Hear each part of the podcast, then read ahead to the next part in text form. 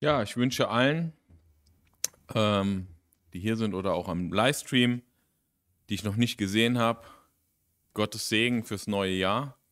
Ich möchte dir seine Nähe wünschen, seine Führung, dass wir wirklich auch als Gemeinde ihn mit ihm gemeinsam dieses Jahr durchleben und ähm, dass er uns führt und leitet bei allen Herausforderungen und Widerständen, die vielleicht auf uns warten.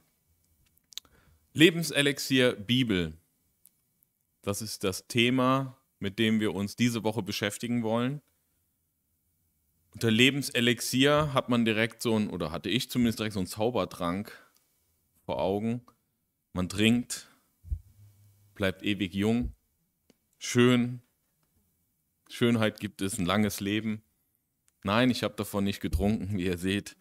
Ähm, hier spricht, sprechen wir aber von dem Lebenselixier der Bibel.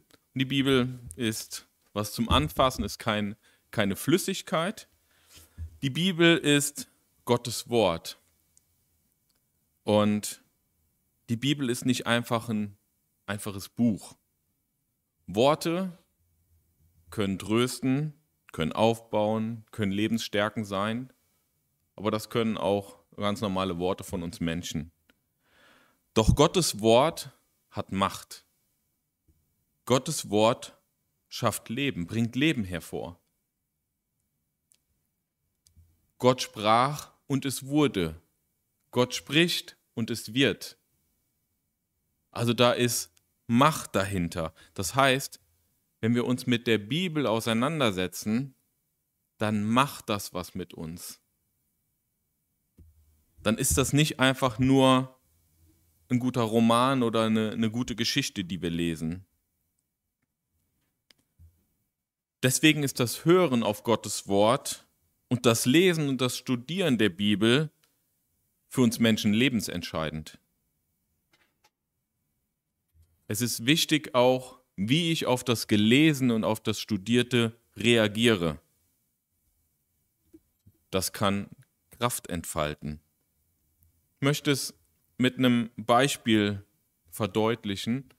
Ähm, ich wollte erst einen heißen Sommertag nehmen, aber das ist gerade schwierig sich vorzustellen. Aber wir nehmen einen eiskalten Tag, du bist richtig durchgefroren, du willst dich aufwärmen. Was hilft da? Eine heiße Dusche oder eine heiße, ein heißes Bad. Und damit diese Wärme in mich hineindringen kann, muss ich mich auch komplett unters Wasser stellen oder komplett in die Badewanne steigen. Es nützt nichts, wenn ich den kleinen Zeh reinhalte, weil dann äh, friere ich weiter. Und so ist es auch mit dem Lebenselixier Bibel. Ich muss ganz eintauchen. Ansonsten entziehe ich mich diesem Elixier. Jesus sagt in dem Text, den wir heute zusammen anschauen wollen, wer Ohren hat und hören kann, der höre zu.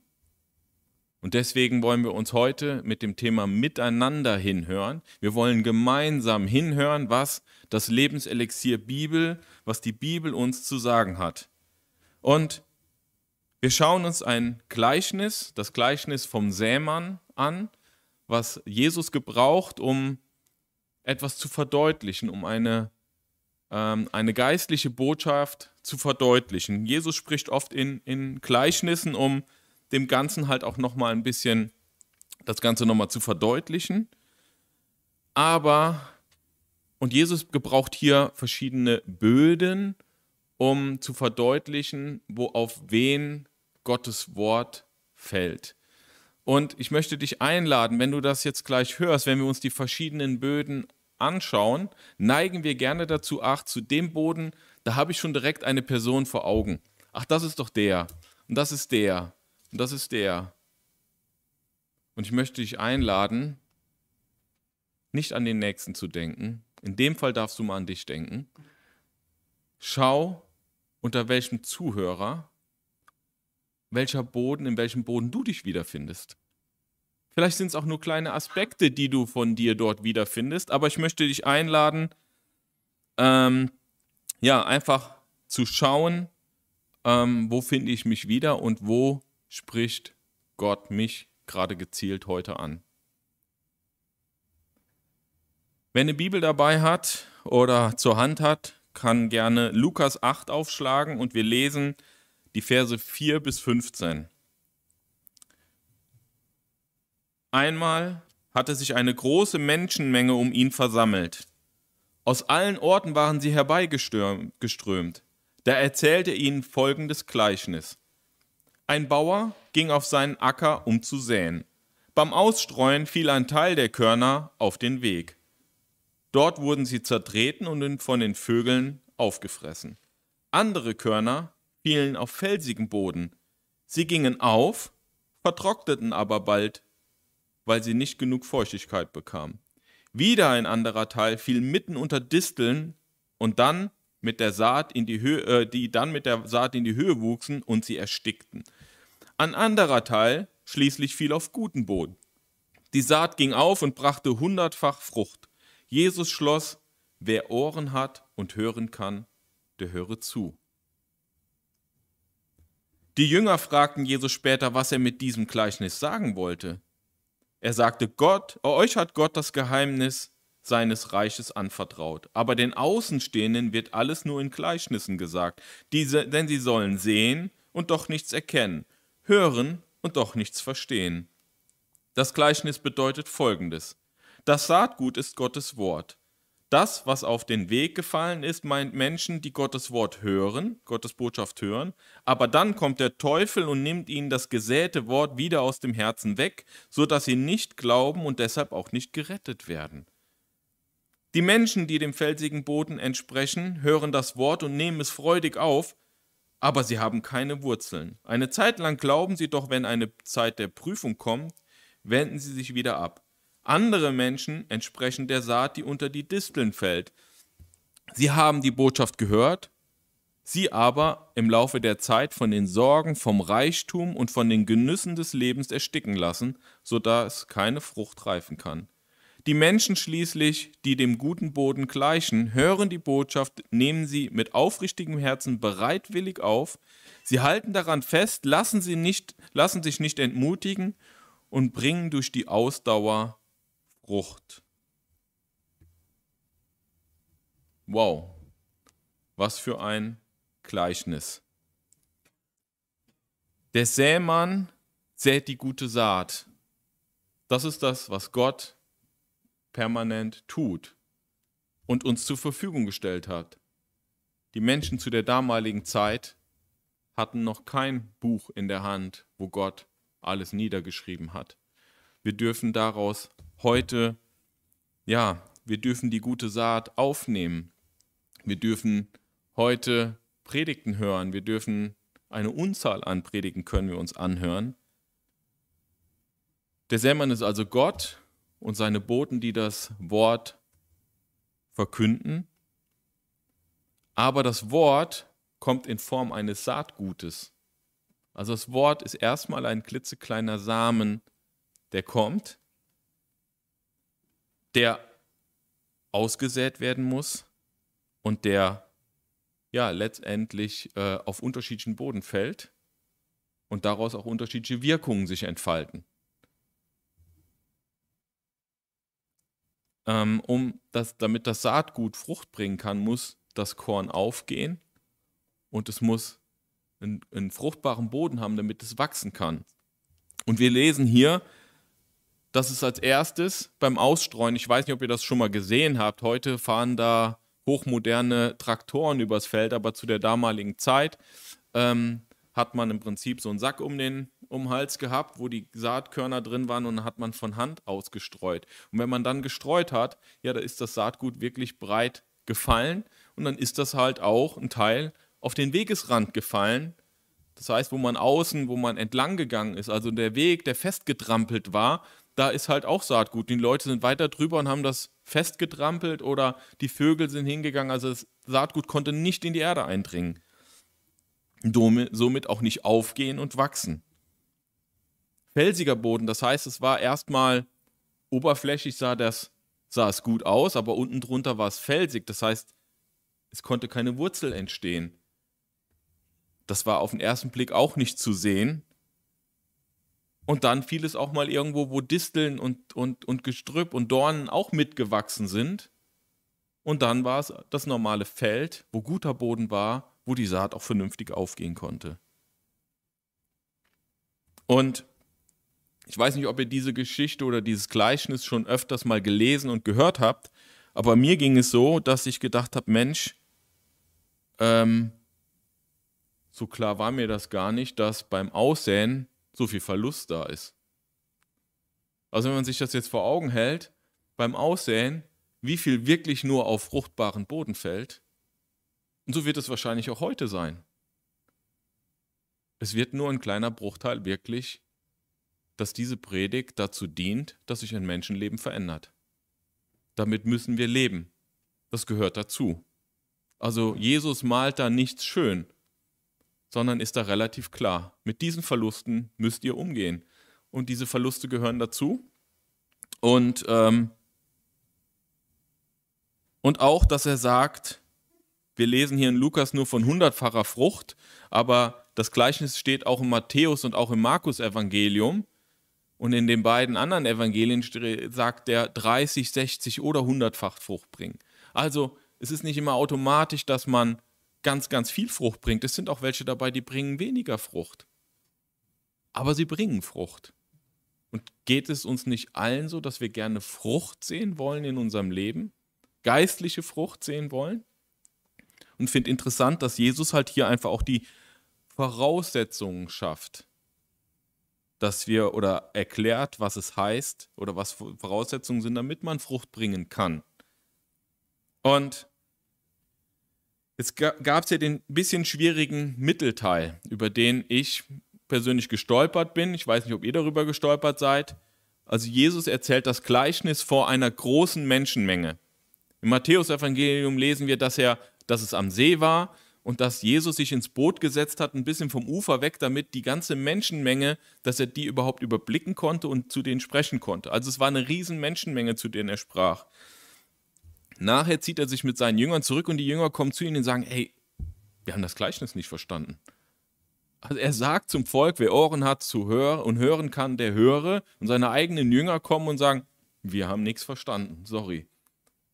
Und dann kommt Jesu Reaktion und die für mich erstmal befremdlich war, muss ich ganz ehrlich sagen. Euch hat Gott das Geheimnis seines Reiches anvertraut, aber den Außenstehenden wird alles nur in Gleichnissen gesagt, denn sie sollen sehen und doch nichts erkennen. Sie sollen hören und doch nichts verstehen. Was? Will Jesus bewusst, dass Menschen es nicht hören? Interessant, ich habe äh, vor längerem irgendwo im Internet in so einer Kommentarzeile, wo auch wild diskutiert wurde, da hat genau einer der der gegen die Christen argumentiert hat, diese Bibelstelle erwähnt und hat gesagt, guckt mal, was ihr für einen grausamen Gott habt. Er lässt bewusst Leute äh, sich nicht entscheiden können. Er macht es bewusst, dass sie es nicht verstehen. Ist das so? Ist die Bibelstelle wirklich so zu verstehen? Wir müssen bedenken, und das ist das Schöne, die Bibel legt sich, die Bibel musst du mit der Bibel auslegen.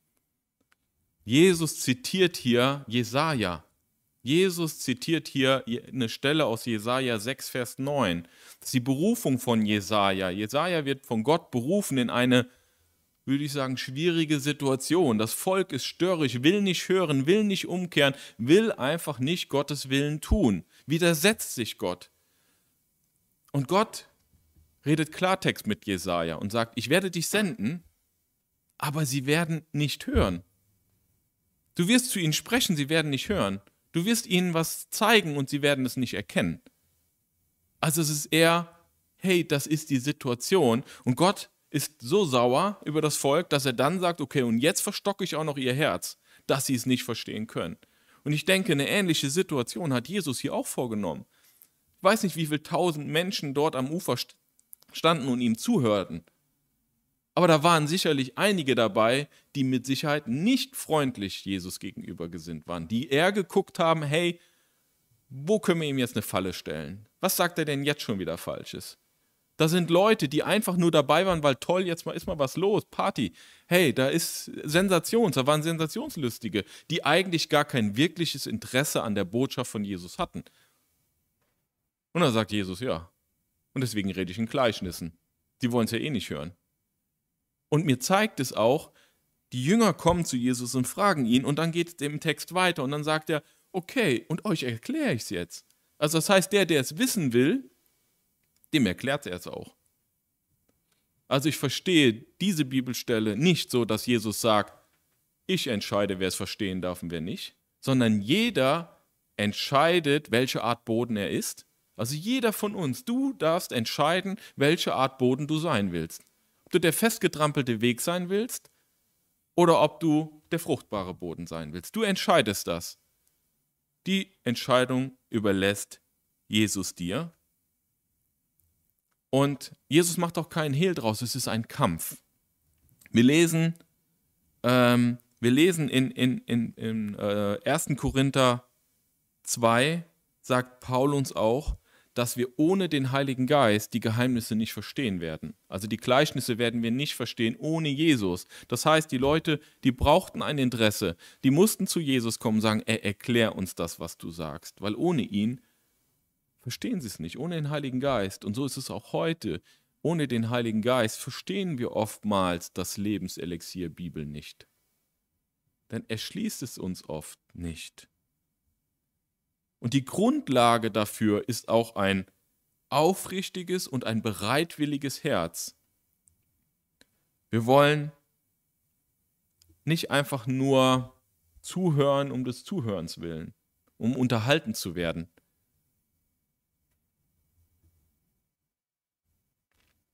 Doch lasst uns jetzt mal reinschauen, was ähm, notwendig ist, um ein fruchtbarer Boden zu sein. Und ich habe mal Matthäus, Markus und Lukas, die drei miteinander verglichen. Da ist etwas unterschiedlich. Also das Gleichnis ist an vielen Punkten sehr, sehr gleich, aber es gibt auch kleine Nuancen, da ist es unterschiedlich wiedergegeben. Zum Beispiel lesen wir in Markus, sie hören das Wort, nehmen es auf und bringen Frucht. Also sie nahmen das Wort auf. In Matthäus lesen wir, Jemand hört das Wort und versteht es und bringt dann auch Frucht. Bei Markus ist es Aufnehmen und bei Matthäus ist es Verstehen. Und ich glaube, es ist nicht ein Versehen, sondern es ist auch bewusst so. Ich muss das Wort annehmen. Ich muss es erstmal annehmen. Ich muss annehmen, ich muss ein bereitwilliges Herz mitbringen. Ich brauche eine Einstellung, dass ich sage, ja Gott, ich akzeptiere, dass du der Schöpfer dieser Welt bist, dass du mein Schöpfer bist, dass du der Töpfer bist und nicht der Ton, dass du derjenige bist, der hier das Sagen hat und nicht ich. Das muss ich annehmen, diese Entscheidung muss ich für mich angenommen haben. wenn ich diese Entscheidung treffe, das nennen wir Bekehrung, dann bekomme ich den Heiligen Geist und dann bin ich in der Lage auch zu verstehen, was Gottes Wort sagt. Und wenn wir dann ins Lukasevangelium schauen, dann steht da, mit aufrichtigen und bereitwilligen Herzen hören sie das Wort, sie halten daran fest und lassen, äh, lassen sich nicht entmutigen und bringen Frucht. Also hier kommen schon mehr Aspekte dazu als allererstes ein aufrichtiges Herz, ein aufrichtiges und bereitwilliges Herz. Also ich muss bereitwillig sein, auch das, was ich dort gelesen habe, auch umzusetzen. Dass das Teil meines Lebens wird. Aber wenn wir hier lesen, halten daran fest, sie, das Wort, was dort steht, ist auch zu beschreiben mit festklammern, festkrallen, es in, in seinen eigenen Besitz übernehmen. Also es geht in Fleisch und Blut über. Es be, ich würde einfach sagen, es ist mein Lebensinhalt. Es wird Teil meines Lebens. Aber warum sollen wir das so festkrallen und festhalten? Ähm, es hat damit zu tun, dass der Teufel umhergeht und ein großes Interesse daran hat, ähm, dass wir eben nicht an dem Wort festhalten. Immer wenn Gottes Wort verkündet wird, ist der Teufel präsent und versucht direkt, es im Keim zu ersticken. Und wenn ich mir, ähm, wenn ich mir das anschaue, ähm, wenn ich mir die drei unfruchtbaren Böden anschaue, dann sind das immer wieder Aspekte, wo der Teufel eingreift. Im ersten lesen wir ganz klar, da sagt Jesus auch, dass der Teufel die Saat wegnimmt. Aber im zweiten geht es auch darum, dass Sorgen, Ängste, Zweifel kommen. Und im dritten äh, versucht der Teufel uns zu ersticken. Das wollen wir uns jetzt mal anschauen, was es heißt. Also, wir lesen erstmal über den festgetrampelten Weg. Das erste ist der festgetrampelte Weg. Also ich habe eigentlich mit dem vierten Weg angefangen, also den vierten, vierten Boden, Boden angefangen, weil ich das als den wichtigsten ansehe. Das ist das, auf den wir uns fokussieren sollten. Wir sollten auf den schauen, auf den Frucht kommt. Also wie muss unser Leben aussehen, dass es fruchtbar sein wird. Und jetzt können wir schauen, was sind denn Dinge, die uns davon abhalten, Frucht zu bringen festgetrampelter Weg. Bei einigen, die es hören, ist es wie mit der Saat, die auf den Weg fällt. Der Teufel kommt und nimmt das Wort wieder aus ihrem Herzen weg, sodass sie nicht glauben und daher auch nicht gerettet werden. Habt ihr schon mal was ausgesät? Also ich habe bei uns mal, als wir neu gebaut haben, hinterm Haus Grassamen ausgesät. Und das hat nicht lange gedauert, dann kamen die Vögel und pick, pick, pick, pick, pick und haben die Samen aufgefressen, weggepickt. Und Jesus spricht hier nicht von einem gleichgültigen Menschen. Wir würden sagen, ach, das ist so ein gleichgültiger. Nein, wir lesen, sie hören die Botschaft. Also sie setzen sich mit der Botschaft Jesu auseinander. Sind jetzt keine Leute, die sagen, ich will mit dem Glauben nichts zu tun haben, interessiert mich alles nicht. Sondern sie setzen sich damit auseinander und die Botschaft kommt auch, ich würde mal sagen, an den Herzensrand. Aber sie ist nicht im Herzen verankert. Ich würde sagen, es geht hier eher um einen Stück nachlässigen Zuhörer. Sie leben auch oft von geistlicher Nahrung von anderer. Das heißt, ich kann mir auch ganz viele Predigten anhören und kann mir auch von anderen immer wieder sagen lassen, aber beschäftige mich nicht selber mit Gottes Wort. Und dann nutzt der Teufel genau das. In Johannes 10, Vers 10 lesen wir, der Dieb kommt nur, um die Schafe zu stehlen und zu schlachten und um Verderben zu bringen. Ich aber bin gekommen, um ihnen Leben zu bringen, Leben in ganzer Fülle. Also der Teufel sucht nur nach der Gelegenheit. Er ist als Dieb unterwegs und er klaut den Samen. Der Samen ist erstmal nur ausgestreut, der liegt da, will vielleicht gerade aufgehen und der Teufel kommt, zack, nimmt sich's weg, wie so ein Vogel, der es wegpickt. Wie kann ich dem Teufel denn so eine Gelegenheit bieten? Ich würde es einfach mal sagen, Fast Food Evangelium. Also wenn ich wirklich oberflächlich, also wenn ich, äh, wenn ich nur so punktuell ein bisschen picke, vielleicht sät der Teufel mir dann direkt Zweifel ein und sagt, ah, das alles, ne? Paulus bezeugt im Timotheusbrief, sagt er, ähm, ich habe einen guten Kampf gekämpft und ich habe das Ziel erreicht. Den Glauben habe ich unversehrt bewahrt. Also in dem Moment, wo wir uns anfangen, mit Gottes Wort zu beschäftigen, geht ein Kampf los. Wir befinden uns dann in einem Kampf, in einem geistlichen Kampf. Und meine Seele wird gekämpft. Und der Teufel wird alles daran setzen, ähm, ja, diese Saat direkt wieder wegzunehmen, bevor sie überhaupt mal aufgehen kann, bevor sie anfangen kann zu wachsen und bevor sie überhaupt sich mal festsetzt. Und hier ist für mich ein wichtiger Aspekt, und das steht nur bei diesem Boden, sodass sie nicht glauben und daher auch nicht gerettet werden. Ich persönlich glaube, hiermit sind Menschen gemeint, die sich mit dem Evangelium auseinandersetzen und es eigentlich auch gut finden, aber nie an den Punkt kommen zu sagen, okay, ich mache es jetzt fest.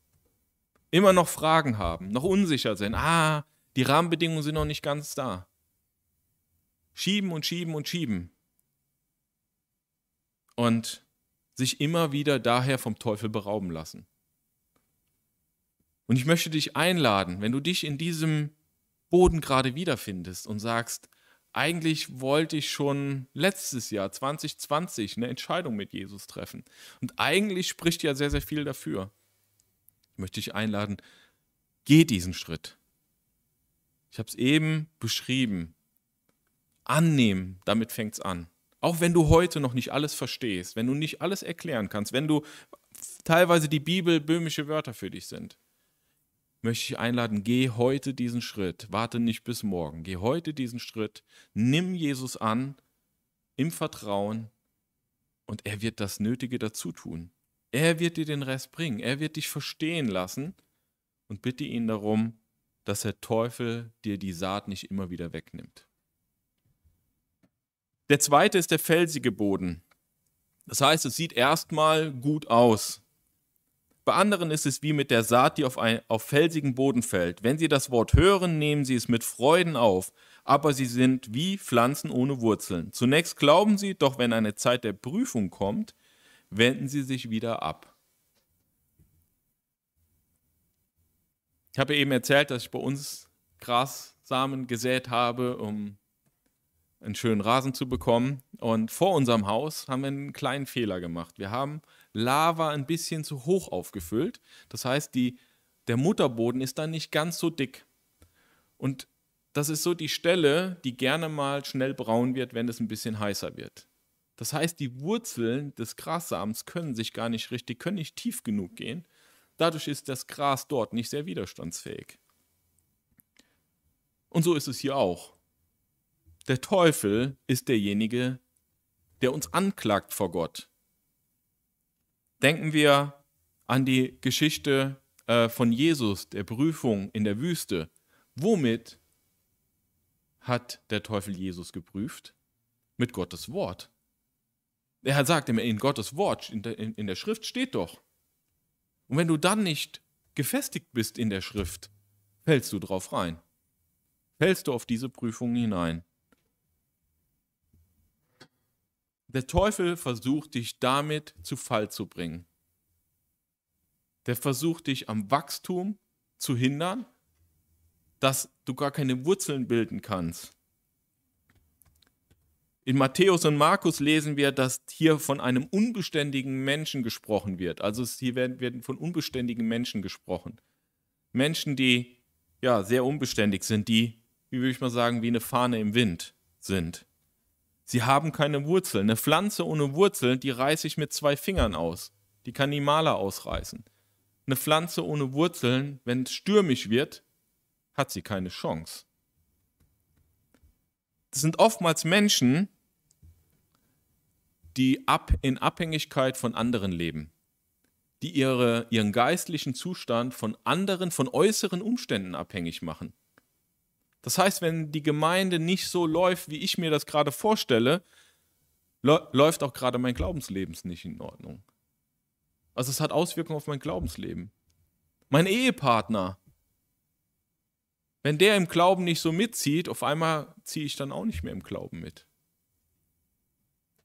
Die also von anderen Menschen abhängig sind. Das ist gut, dass wir Leute an der Seite haben, die uns im Glauben helfen. Aber wir dürfen nicht von ihnen abhängig sein. Abhängig sind wir von einem.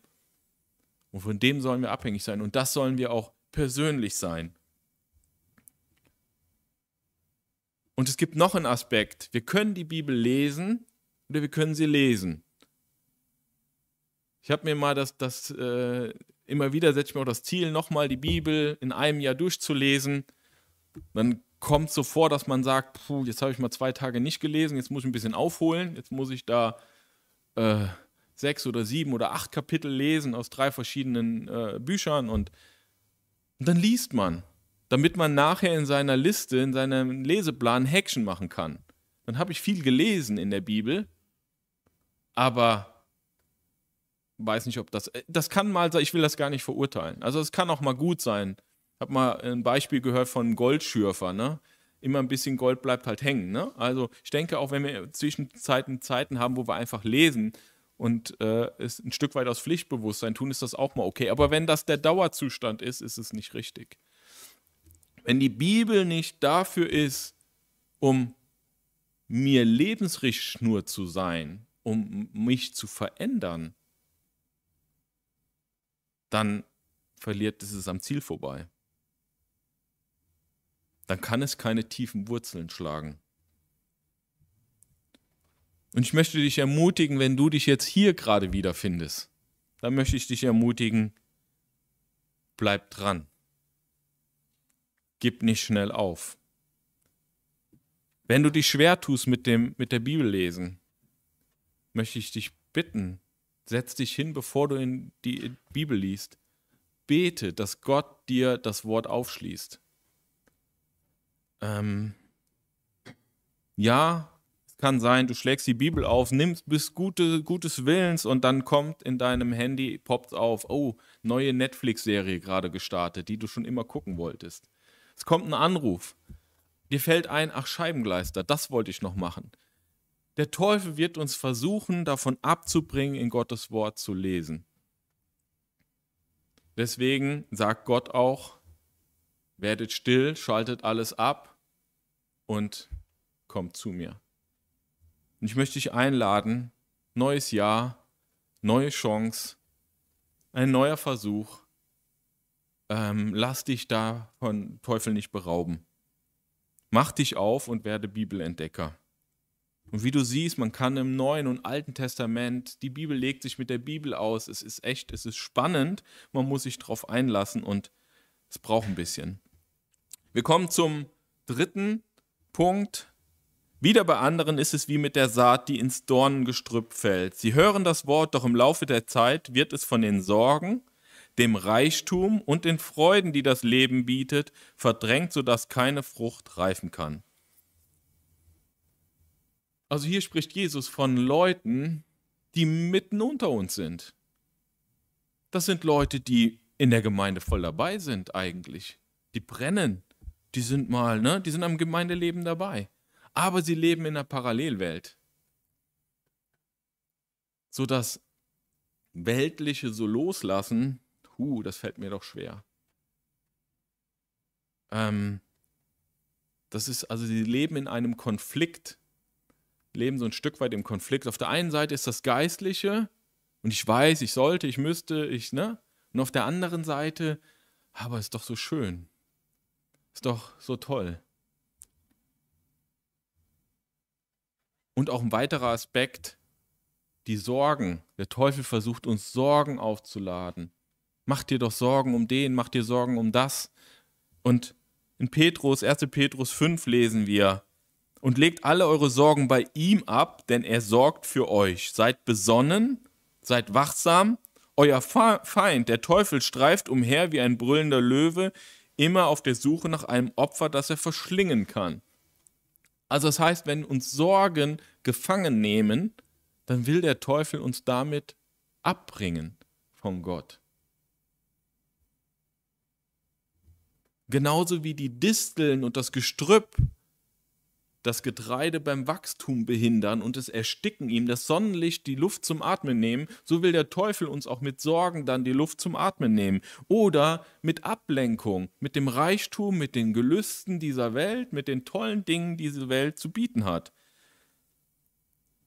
Wenn ich anfange, das Vergnügen, mein Luxus, mein Spaß, meine Freude, meine Selbst Beweihräucherung über Gott zu stellen. Wenn es mir wichtiger ist, meine nächsten Aktivitäten, meinen nächsten Einkauf, meinen nächsten und so weiter, meine nächste Fernsehserie, die ich gucken will, wenn ich mich damit mehr beschäftige, als wie mit Gottes Wort, dann weiß ich, wer Nummer eins in meinem Leben ist. Und das ist nicht Gott.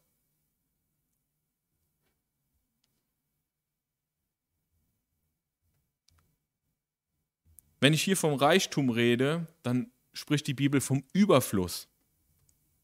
Das heißt nicht, wenn ich ein paar Schuhe brauche, dass ich mir kein paar Schuhe kaufen darf. Wenn mein Fernseher kaputt ist, dass ich mir nicht einen neuen Fernseher kaufen darf. Wenn ich aber mich permanent darum drehe, das neueste Handy zu haben, das, das, das neueste, den neuesten Fernseher, das neueste X, das neueste Y, obwohl ich es gar nicht brauche, dann wird das zu meinem Götzen, dann wird das zu meinem Gott. Und dann wird der Teufel mich damit ersticken. Der will mich ablenken. Wenn ich mich damit beschäftige, kann ich mich nicht mit Gottes Wort beschäftigen. Wenn ich mich damit beschäftige, kann ich mich nicht im Reich Gottes engagieren. Dann habe ich ja keine Zeit dafür. Wenn ich permanent damit beschäftigt bin, den Freuden und den Vergnügungen, dem, hier spricht die Bibel vom, fand ich interessant, Vergnügung der Wohlgeschmack, eine unheilige Leiblichkeit, äh, wurde es übersetzt. Also auch das. Es ist nicht schlimm, mal ein gutes Essen zu genießen. Wenn mein Leben sich aber um permanent gutes Essen dreht, dann laufe ich am Ziel vorbei. Also das heißt, ich darf reich sein. Ich darf auch gutes Essen genießen.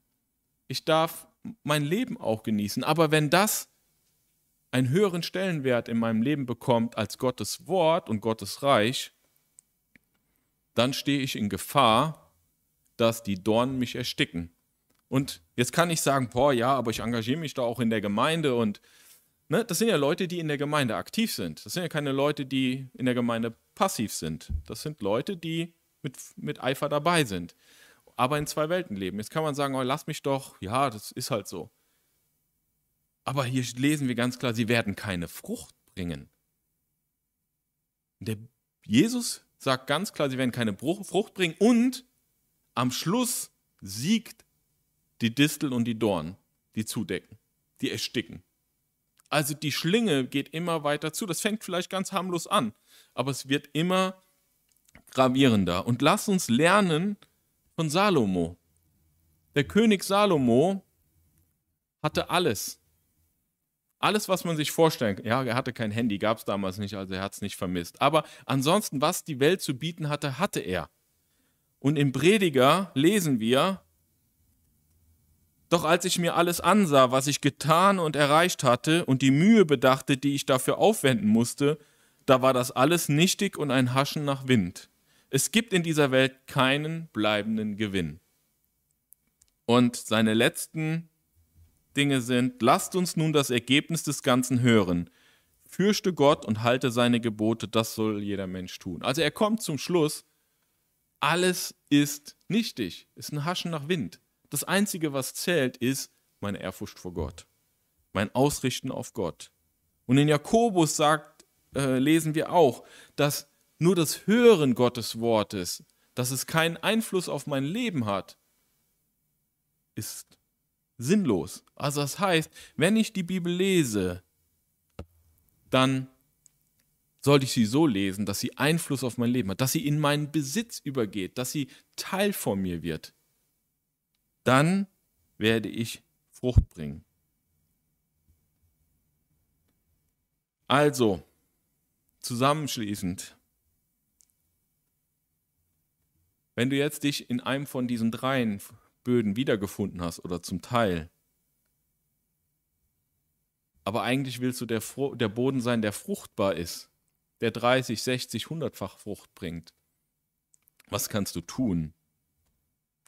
Ähm, es braucht dafür einen göttlichen Eingriff, der uns von Grund auf verändert. Und das Wort Jesus kann uns von Grund auf verändern. Jesus selbst muss in uns wohnen, damit wir hörfähig werden und damit wir hörfähig bleiben, muss sich unser Charakter verändern. Wir müssen wachsen. Wir müssen gedeihen, wie, wie das Getreide auch. Bis es Frucht bringt, dauert es eine Zeit des Wachstums. Da braucht Wasser, da braucht Sonne, da braucht. Das dauert. So ist es hier auch. Und ich möchte dich einladen, in Jesaja 30, Vers 15 lesen wir: Durch Umkehr und Ruhe werdet ihr befreit. Im Stillsein und Vertrauen liegt eure ganze Kraft. Wir starten heute die Gebetswoche. Ich möchte dich einladen, gemeinsam mit uns diese Woche im Gebet zu verbringen, Kurskorrektur vorzunehmen. Ich möchte dich einladen, wenn du bisher das Leben mit Jesus noch nicht festgemacht hast, mach es heute fest. Wenn du feststellst, oh Scheibengleister, das heißt, wenn er eben aufgezählt hat, oder Jesus besser gesagt, da habe ich mich wiedergefunden und ich möchte Kurskorrektur vornehmen. Dann möchte ich einladen, alte Zöpfe heute abzuschneiden. Mach ein eine Umkehr. Buße heißt umkehren. Buße heißt nicht auf dem alten Pfad weitergehen und ein bisschen mehr links oder ein bisschen mehr rechts. Buße heißt, ich drehe mich um und gehe in eine komplett andere Richtung. Ich möchte dich einladen, dass wir jetzt gemeinsam beten, dass wir Buße tun über unser Verhalten vielleicht, was wir, wo, wo einfach Jesus heute Dinge aufgedeckt hat. Aber es ist eine Chance in einem neuen Jahr, in einem Neustart. Lass uns neu in dieses Jahr starten mit der richtigen Gesinnung, mit der richtigen Haltung Gottes Wort gegenüber, mit dem Lebenselixier Bibel, das Kraft hat zu verändern. Auch dein Leben kann sich positiv verändern, dass es Frucht bringt. Und ähm, wir haben ein paar, ich habe ein paar Gebetsanliegen, also Bekenntnis und Buße und auch Bitten formuliert. Und ähm, ich möchte kurz einen Moment der Stille haben wo du die Chance hast, einfach für dich das leise zu beten. Und danach will ich äh, gemeinsam mit uns ein abschließendes Gebet sprechen.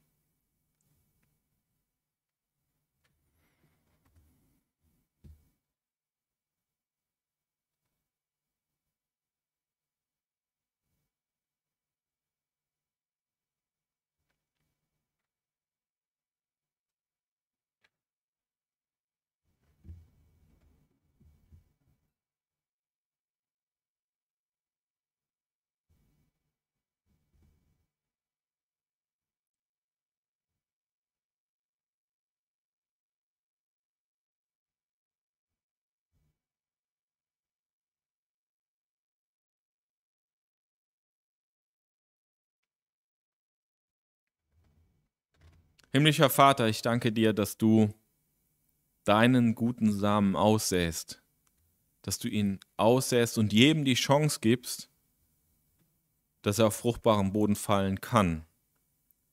Ich danke dir, dass du deinen Samen oder dass du deine Frucht auch durch uns in diese Welt bringen willst, dass du uns gebrauchen willst, dass wir Frucht bringen. Und ich bitte dich, dass du uns bereitwillige Herzen schenkst, dass du uns ja, den Willen schenkst, Herr, dein Wort in unserem Leben zu verankern, festzuhalten, festzukrallen, dass der Teufel uns deine gute Saat nicht wieder wegnehmen kann. Ich möchte beten, dass du da, wo wir im letzten Jahr verschlossene Ohren hatten und nicht auf dich gehört haben, dass dein Wort nicht zu uns durchdringen konnte. Ich möchte beten, dass du uns das vergibst. Ich möchte Buße tun da, ja, wo andere Dinge einfach lauter waren als du und ich es zugelassen habe. Und ich möchte beten, dass du uns Herzen gibst, die hören, die verinnerlichen, die verstehen, die festhalten und verankern. Und ich möchte beten, dass wir auch da als Gemeinde eine Gemeinde sind, eine Gemeinde werden, die ja einfach dein Wort liebt und dich mehr liebt als alles andere. Und ich möchte beten für all diejenigen, die heute einen Neustart mit dir machen. Ich möchte beten, dass du sie segnest, dass du ihnen die richtigen Leute an die Seite stellst. Ich möchte beten, dass du ihnen den Mut gibst, Herr, wirklich an dir festzuhalten, wenn auch die Widerstände, die kommen werden, die du ja auch in diesem Gleichnis einfach verheißt, dass es Widerstände geben wird, dass es Prüfungen geben wird durch den Teufel und trotzdem standhaft bleiben. Und ich möchte beten dafür, für alle, die einen Neustart wagen, die sagen, hey, ich möchte meinen alten Zopf abschneiden, ich möchte einen Neustart mit dir beginnen, Jesus, dass du auch ihnen die Ausdauer und die Kraft schenkst, Herr, und dass du sie durch deinen Heiligen Geist stärkst und führst, Herr. So möchte ich um deinen Segen jetzt bitten für uns, für das kommende Jahr und äh, möchte dich loben und preisen und dir Danke sagen für dein Lebenselixier, die Bibel. Amen.